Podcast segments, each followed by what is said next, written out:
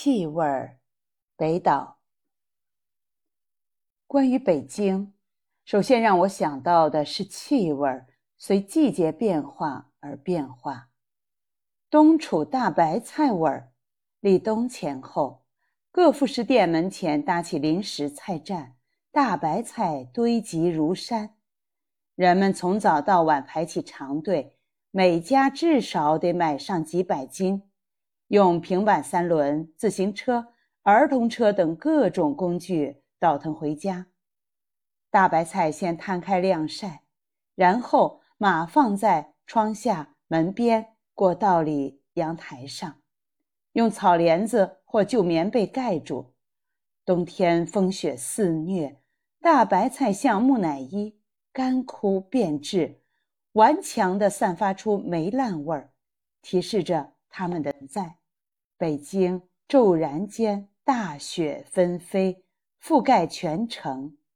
大雪有一股云中薄荷味儿，特别是出门吸第一口，清凉滋润。孩子们高喊着冲出门去，他们摘掉口罩，扔下手套，一边喷土哈气，一边打雪仗、堆雪人，直到道路泥泞，结成脏冰。他们沿着脏冰。打出溜，快到尽头时往下一蹲，借惯性再蹭几米，号称老头钻被窝。冬天过于漫长，让人厌烦。孩子们眼巴巴盼着春天，数到五九，后海沿岸的柳枝蓦然转绿，变得柔软，散发着略带苦涩的清香。解冻了。冰面发出清脆的破裂声，雪水沿房檐滴落，没浇油的冰坨像墨迹洇开。我母亲几乎年年都买水仙，他们赶在春节前后悄然开放，暗香涌动，照亮沉闷的室内。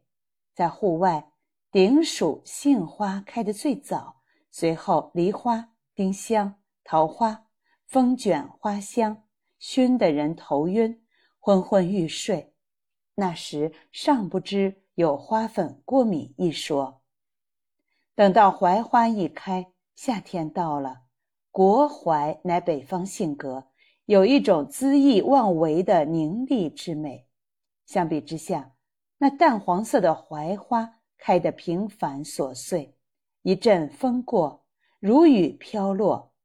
槐花的香味儿很淡，但悠远如箫声。夏天是一年中最快乐的时光，主要是放暑假的缘故吧。我们常去鼓楼中国民主促进会看电视、打乒乓球，或是去什刹海体育场游泳。说到游泳，我们沉浮在福尔马林味儿、漂白粉味儿。和尿骚味中，沉浮在人声鼎沸的喧嚣和水下的片刻宁静之间。秋天总与忧伤相关，或许是开学的缘故，自由被没收了。是的，秋天代表了学校的刻板节奏，代表了秩序。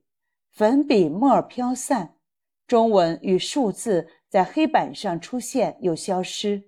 在男孩子臭脚丫味儿和脏话之上，是女孩的体香，丝丝缕缕，让人困惑。秋雨阵阵，树叶辗转飘零，湿漉漉的。起初带有泡得过久的酽茶的苦味儿，转而变成发酵的霉烂味儿，与即将接班的冬储大白菜味儿相呼应。